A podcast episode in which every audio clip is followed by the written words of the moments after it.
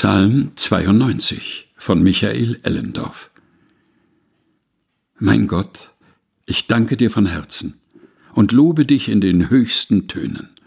Wenn ich morgens aufstehe, singe ich von deiner Gnade, mitten in der Nacht von deiner Wahrheit, deine Werke so groß, deine Gedanken so tief, ich kann es kaum fassen. Die Dummen sind ratlos, die Übeltäter noch viel mehr. Du zerstreust sie in alle Winde und schickst sie in die Wüste.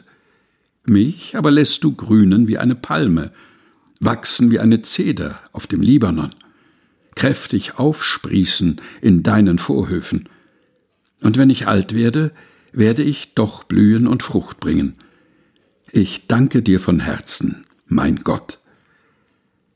Ein Text frei nach Psalm 92 von Michael Ellendorf, gelesen von Helga Heinold.